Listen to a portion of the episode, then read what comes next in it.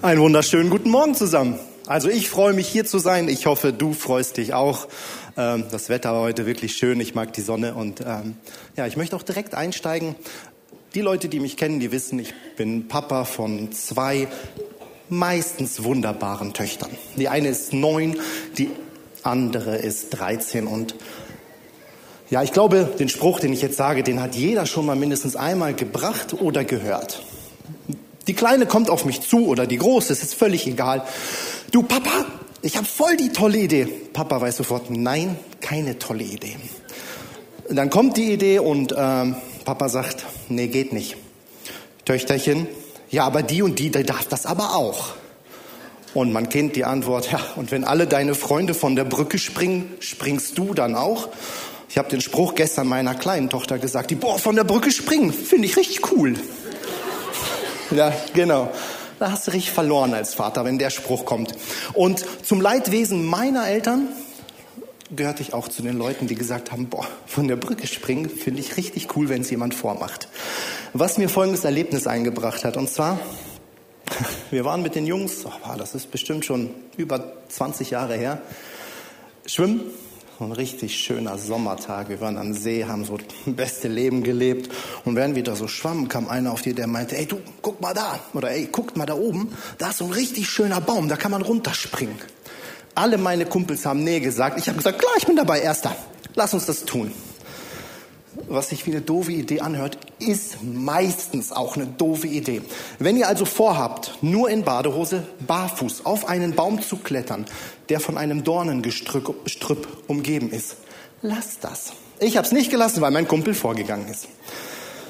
Ich merkte so nach drei Metern mit blutigen Füßen, es geht nur noch aufwärts. Gefühlt war dieser Baum 235 Meter hoch.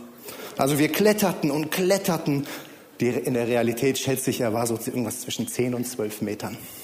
Und als wir dann oben angekommen waren, zerkratzt, blutige Füße, meinte ich, ähm, hast du geguckt, wie tief das Wasser ist? Ne, du? Ja, dann standen wir zwei da, Helden in Badehosen, oben auf diesem Baum. Springen zehn Meter, wenn das Wasser nicht tief genug ist, ist vorbei mit dir. Das wussten wir schon, dass das eine ziemlich dumme Entscheidung war. Wir hatten dann das Glück, ich stehe heute noch hier, ein anderer Kumpel kam dann hin, hat geguckt, wo wir springen können, wir sind dann ins Wasser gesprungen. Aber was ich mit dieser Geschichte sagen möchte ist, passt wirklich gut auf, wem ihr folgt. Ohne Witz. Danach habe ich meistens zweimal überlegt, wenn der Kumpel eine Idee hatte. Habe dann wahrscheinlich trotzdem bei 90 Prozent mitgemacht. Aber was ich sagen möchte ist, passt auf, wem ihr folgt. Und die Predigt heute, die ist nicht nur für euch, die ist auch für mich. Also alles, was ich sage, gilt definitiv ganz klar auch für mich. Ähm, und ich dachte mir, wie kriege ich jetzt eine Überleitung von dieser Geschichte? Und dann habe ich mir die Frage gestellt, wir haben heute Morgen einander begrüßt. Wir wären in dieser Konstellation hier niemals zusammen. Ich habe so viele wunderbare Leute hier kennengelernt. So viele Freundschaften sind entstanden. Nicht, weil wir gemeinsam Fußball spielen, sondern weil wir Jesus nachfolgen. Und das Thema heute bedeutet oder heißt Folgen mit Folgen. Und ich möchte in den nächsten paar Minuten darüber sprechen, was das bedeutet. Ich glaube, die Antwort auf die Frage, was Nachfolge bedeutet, ist mega vielschichtig. Glaube ich wirklich. Und ich glaube, es gibt auch viele richtige Antworten. Ich möchte aber den Kern der Aussage, äh, der Frage einmal beleuchten. Dafür möchte ich mit euch zusammen folgende Bibelverse lesen.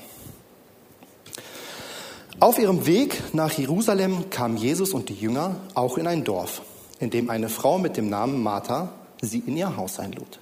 Ihre Schwester Maria saß zu Jesu Füßen und hörte ihm aufmerksam zu. Martha dagegen mühte sich mit der Bewirtung der Gäste. Sie kam zu Jesus und sagte, Herr, es ist nicht ungerecht, dass meine Schwester hier sitzt, während ich die ganze Arbeit tue. Sag ihr, sie soll kommen und mir helfen. Doch der Herr sagte zu ihr, meine liebe Martha, du sorgst dich um so viele Kleinigkeiten.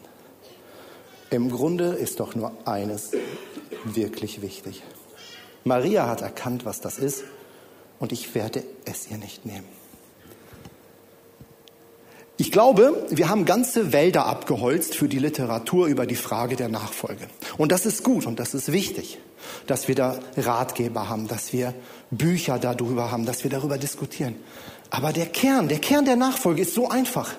Aus Jesus Mund hören wir hier, im Grunde ist doch nur eines wirklich wichtig. Nur eines. Und wisst ihr, ich glaube, ich bin der felsenfesten Überzeugung, dass Jesus unseren Dienst weniger schätzt als unsere Liebe. Aus unserer Liebe zu Jesus kommt alles andere. Charles Erdmann schrieb, der Meister schätzt zwar alles, was wir tun, doch er weiß, dass wir es am nötigsten haben, zu seinen Füßen zu sitzen und seinen Willen zu erkennen. Dann werden wir ruhig, friedlich und freundlich. Und endlich wird unser Dienst die Vollkommenheit der Maria erreichen, die einige Zeit später die Salbe über die Füße Jesus ausgießt, deren Duft immer noch die Welt erfüllt.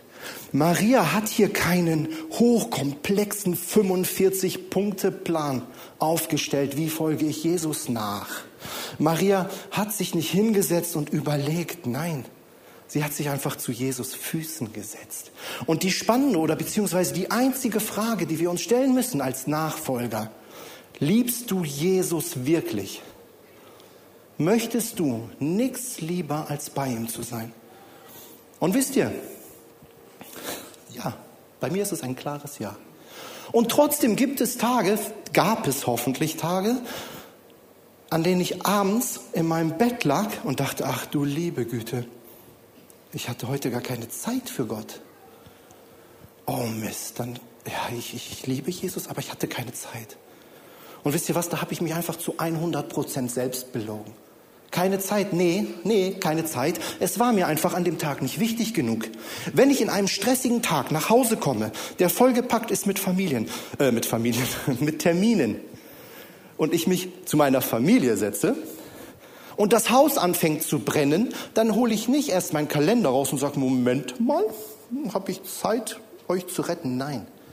Ich pack meine Lieben, ich pack alles, was ich tragen kann und raus. Ich nehme mir die Zeit dafür. Und ich glaube, das ist Nachfolge. Nachfolge ist eine Sache der Priorität. Meine Frau Julia kommt aus Lage, ich komme ursprünglich aus Bonn. 250 Kilometer haben uns getrennt und was glaubt ihr so am Anfang unserer Beziehung? Wir haben eine Fernbeziehung geführt. Wie viele Wochenenden es gab, wo ich dachte, boah, viereinhalb Stunden mit dem Zug hinfahren, dann viereinhalb Stunden zurück, das lohnt sich nicht, meine Freundin zu sehen. Ach Quatsch, ich bin jedes Wochenende hochgefahren. Ich bin per Anhalter gefahren, wenn der Zug nicht fuhr. In meinem verliebten Kopf wäre ich wahrscheinlich die 250 Kilometer zu Fuß gegangen, weil es mir wichtig war. Nachfolge ist eine Sache der Priorität und nicht der Zeit.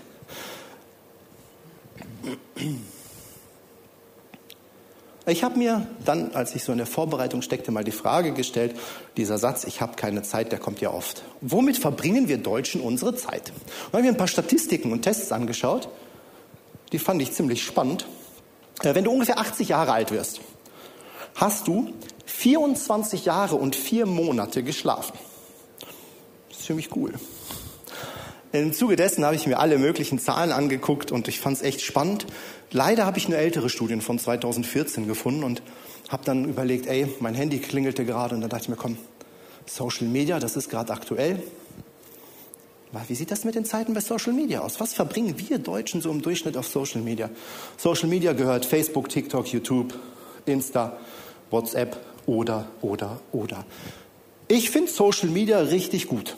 Ich finde, es hat seine Berechtigung in unserem Alltag. Am Beispiel von WhatsApp zum Beispiel, wenn Klein Daniel damals die Hausaufgaben auf hatte und dafür das Mathebuch brauchte und das lag in der Schule, dann gab es genau zwei Optionen. Die erste, ich setze mich auf mein Fahrrad, fahre drei Kilometer zum Kumpel und hole mir das Buch ab, was eigentlich immer zur Option zwei geführt hat. Ich hatte die Hausaufgaben nicht, weil drei Kilometer für Hausaufgaben, naja. Heute, meine Tochter sagt, du, ich habe das Buch vergessen, könnt ihr mir bitte ein Foto schicken? WhatsApp, ich find's, ich feier's, ich find's richtig cool. Ich habe Kontakt mit Freunden auf der ganzen Welt verteilt. Die schicken mir ein Bild, das mache ich gerade super. Absolut daseinsberechtigt. YouTube als Handwerker, der Hammer. Ich kam nach Hause und Wasser gehört in eine Spülmaschine, nicht darunter. Bei mir oder bei uns zu Hause war der Fall, da lief Wasser unten aus. Ich dachte, na super, neue Spülmaschine. Hm, dachte ich, okay, gucke ich mal bei YouTube, da gibt es bestimmt schon jemanden, der das Problem hatte.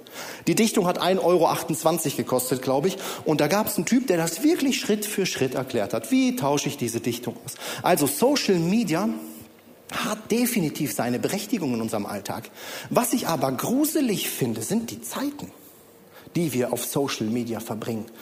Das sind Durchschnittswerte. 2012 waren es 90 Minuten pro Tag.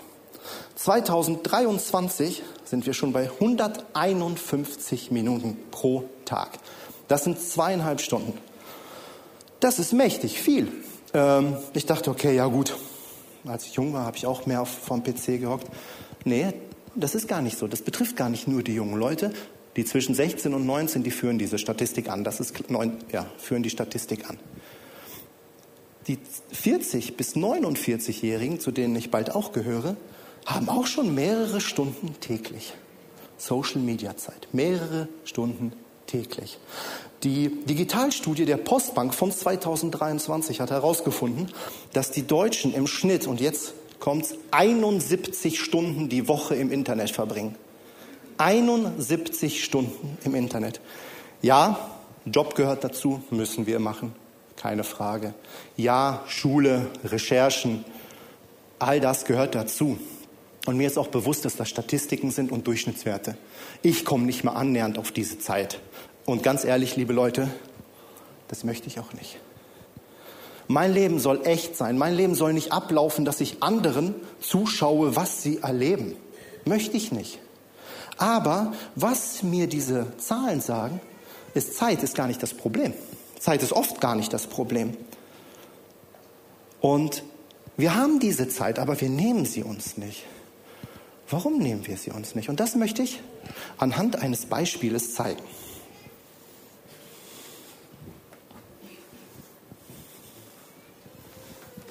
Danke dir.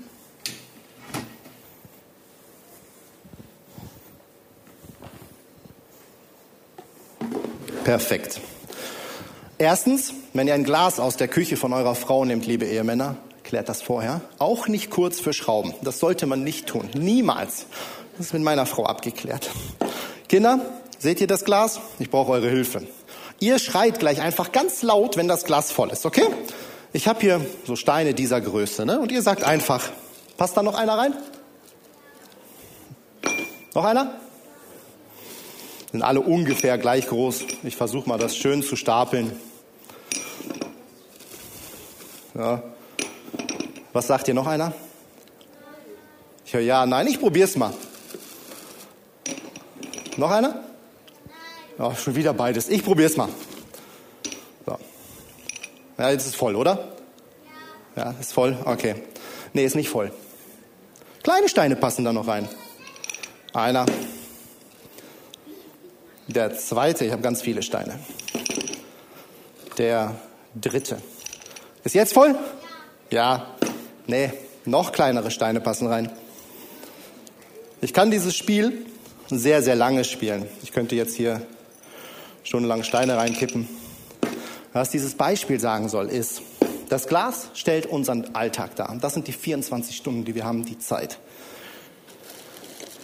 Oh, noch Erde dran. Die großen Steine, das sind die wichtigen Dinge in unserem Leben. Mein Glauben, meine Arbeit, ich muss arbeiten, um meinen Lebensunterhalt zu verdienen. Meine Familie, das sind die großen Steine, das sind die wichtigen Sachen.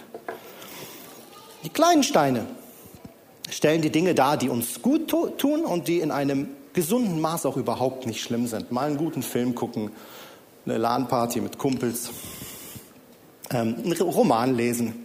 All diese Hobbys, die man so hat. Die Sachen, die gut sind, in einem gewissen Maß, aber auf die wir verzichten können. Und diese kleinen Steine hier, die seht ihr gar nicht, die stellen solche Sachen dar, wie um 23 Uhr abends durch TikTok scrollen und zu wissen, dass man um 6 Uhr morgens aufstehen muss. Diese kleinen Steine stellen das Hamsterrad dar, in dem wir oft laufen und laufen und laufen, ohne am Ziel zu kommen. Diese kleinen Steine sind Zeitfresser in unserem Leben. Und ich weiß, bei mir ist es zumindest so, dass ich Jesus aufrichtig liebe. Und es gibt Situationen, wo ich einfach weil ich manchmal doof bin, so, in, so loslege. Ich habe so viel Zeit verdammelt, dann muss ich ja noch arbeiten und dann möchte ich ja noch einen Film gucken, dann habe ich ja noch das und jenes, dass ich am Ende des Tages gar keine Zeit mehr für die wirklich wichtigen Dinge in unserem Leben oder in meinem Leben habe, dann funktioniert es nicht. Und ich finde, Paulus hat das so schön gesagt. Er sagt, ich werde nicht müde, euch das zu erklären und erzählen. Und wie gesagt, die Predigt ist für mich. Ich möchte euch und mich natürlich auch einladen, heute einmal ein Reset zu machen, einmal zu prüfen, was sind die Zeitfresser in deinem Leben? Was ist das, was dich von der Nachfolge abhält? Eliminiere die Zeitfresser in deinem Leben. Und wisst ihr, was passiert, wenn wir uns Jesus nahen? Wenn wir es ganz bewusst schaffen, uns zu seinen Füßen zu setzen, dann werden wir eine, Erinnerung, äh, eine Erneuerung von innen heraus erhalten. Und wisst ihr, ich sehe das sehr gut bei meiner Mutter, was auf ein, ein auf Jesus ausgerichteter Lebensstil mit einem Menschen macht. Meine Mama gehört zu den Menschen, die leider schon immer krank waren. Also die hat einfach, ich glaube, alles, was es so gibt, hat sie einmal mitgenommen. Und trotzdem ist sie immer stark durch diese Situation im Leben gegangen. Und ich sagte irgendwann mal, sage ich, Mama, was ist dein Geheimnis? Und ihre Antwort, die flasht mich, denn sie sagte, Kind, egal was kommt, nimm Jesus an die Hand und vorwärts. Nimm Jesus an die Hand. Das ist eine Perspektive, die wir haben. Wir können Jesus an die Hand nehmen. Wenn wir Jesus an die Hand nehmen, wenn wir anfolgen, anfangen, ihn zu folgen im Alltag, nah bei ihm zu sein, dann ändert sich unsere Perspektive weg vom Hamsterrad, wo wir Runde um Runde laufen. Unsere Perspektive ändert sich hin zu den Menschen. Unsere Perspektive ändert sich hin zur Ewigkeit. Meine Tochter hat das sehr schön beim Abendbrot mal gesagt in einer Frage, die ich äh, mit euch teilen möchte. Wir haben Abendbrot als Familie gegessen und sie saß da mit ihren neun Jahren und sagte, du, wollt ihr lieber immer, wenn ihr könnt, unsichtbar sein oder jetzt für zehn Sekunden im Himmel? Boah, ich überlegte, ich sage unsichtbar. Unsichtbar hat einen Nachteil, wenn die Augenlider unsichtbar sind, dann blendet Licht immer. Aber sonst könnte man echt viel Schabernack treiben unsichtbar, oh, aber Himmel wäre doch auch cool. Und während ich so überlegte, dachte ich, komm, frage ich mal das kleine Mädchen mit ihren neun Jahren. Ich sag, du, was würdest du denn machen? Und die Antwort kam wie aus der Pistole geschossen. Sie hat nicht überlegt, Papa, ganz klar unsichtbar. Wenn ich tot bin, bin ich doch im Himmel. Das ist eine Perspektive, die wir haben. Ich war stolz als Papa und ich weiß, der Papa da oben, der hat auch gesagt, ah, Kind, du hast da was verstanden. Das ist die Perspektive, die wir haben, wenn wir Jesus nachfolgen. Das ist der gute Glaube, von dem Jesus spricht. Ich folge Jesus, weil er mich, mich zuerst geliebt hat. Ich folge Jesus, weil er mein Leben bereichert. Ich folge Jesus, weil er eine Hoffnung für mich bereithält, die größer ist als alles auf dieser Erde. Ich folge Jesus, weil ich ihn liebe. Und wisst ihr, das Schöne an dieser Nachfolge ist, dass es etwas ganz Persönliches ist. Es ist etwas zwischen dir und Jesus. Da kann keiner von außen reinfuschen. Beim Ehepartner, ihr folgt beide, das ist eine andere Sache. Aber die Basis bist immer du und Jesus. Das möchte ich an folgendem Bibelvers, ich meine, ich kann ja viel behaupten, aber das möchte ich an folgendem Bibelvers zeigen. Bevor ich in den Bibelvers einsteige, brauchen wir ein bisschen Storyline, ein bisschen drumherum, was war passiert. Hm. Petrus hatte Jesus verleugnet, dreimal. Jesus wurde gekreuzigt und Jesus ist wieder auferstanden. Die Hoffnung lebt.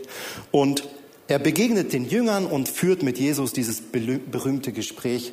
Liebst du mich, hast du mich lieb? Und er richtet Petrus damit auf. Er holt ihn wirklich von unten raus wieder und sagt, hier, Petrus, ich baue dich auf. Petrus kriegt dann von Jesus seinen Auftrag, denn boah, der ist schon heftig, weil er auch die ähm, Prophetie bekommt, dass er ein Märtyrertod sterben wird. Das ist die Storyline. Und jetzt gehen wir in folgenden Bibelvers rein. Johannes 21. Petrus drehte sich um und sah, dass der Jünger hinter ihnen ging, den Jesus liebte. Jener Jünger, der sich beim Abendmahl zu Jesus hinübergelehnt und gefragt hatte, Herr, wer von uns wird dich verraten? Petrus fragte Jesus, was ist mit ihm, Herr? Jesus erwiderte, wenn ich will, dass er am Leben bleibt, bis ich wiederkomme, was geht dich das an? Folge du mir nach. Es ging um Johannes, der, der jünger war. Und Petrus und Johannes waren einige Jahre miteinander unterwegs. Und was hier aus Petrus spricht, ist nicht Neid oder ähm, Neugierde. Nein, es ist wirklich wahre Interesse an seinem Freund. Und Jesus antwortet ziemlich hart. Folge du mir nach. Es kümmert mich nicht, was, es kümmert dich nicht, was die anderen machen. Folge du mir nach. William MacDonald schrieb dazu, viel Versagen im christlichen Dienst entsteht dadurch, dass Jünger sich mehr miteinander beschäftigen als mit dem Herrn selbst. Ich möchte uns alle auffordern, lasst uns Scheuklappen anlegen, wenn es um die Beziehung mit Jesus geht. Du und Jesus und niemand sonst. Lasst uns wie die Maria werden, die sich hinsetzt zu Jesu Füßen und sagt, Jesus, du, niemand sonst. Aus dieser Nachfolge, aus Folgen werden Folgen. Wenn Jesus in unserem Herz das Wichtigste ist, werden wir uns verändern. Und das weiß ich, weil ich es selbst erlebt habe. Aus reiner Gnade bin ich erlöst. Das weiß ich. Ich kann nichts dazu beitragen, dass ich erlöst wurde. Gar nichts außer dankbar zu sein. Aber ich kann etwas dazu beitragen, wie meine Beziehung zu Jesus aussieht. Und ich kann das nicht so gut sagen wie Jakobus, aber deswegen, Jakobus hat es schon ausgesprochen, nutzen wir das doch mal. Wir gehen in Jakobus 2. Vielleicht hält mir jemand entgegen, der eine hat eben den Glauben und der andere die Taten. Wirklich? Wie willst du mir denn deinen Glauben beweisen, wenn die entsprechenden Taten fehlen? Ich dagegen kann dir meinen Glauben anhand von dem beweisen, was ich tue. Wenn du nicht darüber sprechen dürftest, dass du Christ bist, würden es die anderen in deinem Leben sehen? Anhand von dem, was wir tun, sieht man, was wir glauben. Anhand von dem, was wir glauben, tun wir, was wir tun. Folgen bedeutet, dass du in Schwierigkeiten spürst, wie Jesus dir beisteht. Er verzeiht dir alle Sünden, weil er für dich gestorben ist. Folgen bedeutet, nah bei Jesus zu sein, wie Maria zu seinen Füßen zu sitzen. Und Folgen mit Folgen bedeutet, Jesu Lehren und Prinzipien, die in der Bibel beschrieben werden, auf unser Leben anzuwenden. Nächstenliebe zu praktizieren, Vergebung zu üben und ein Leben im Einklang mit den guten christlichen Werten zu führen. Es ist eine persönliche Reise des Glaubens und der Hingabe in einer lebendigen Beziehung zu Gott. Und wisst ihr was? Gott hat dich nicht erschaffen, weil er ein Diener will. Er hatte bereits einige an Engel, die ihm dienten. Gott hat uns geschaffen, weil er uns seinen Charakter zeigen wollte. Er hat dich und mich geschaffen, weil er uns seine Natur offenbaren will. Und seine Natur ist Liebe. Er liebt dich so sehr und er will eine ehrliche und echte Beziehung mit dir. Und ich verspreche dir, wenn wir es schaffen, zu Jesu Füßen zu sitzen, wird alles andere von selbst kommen. Danke.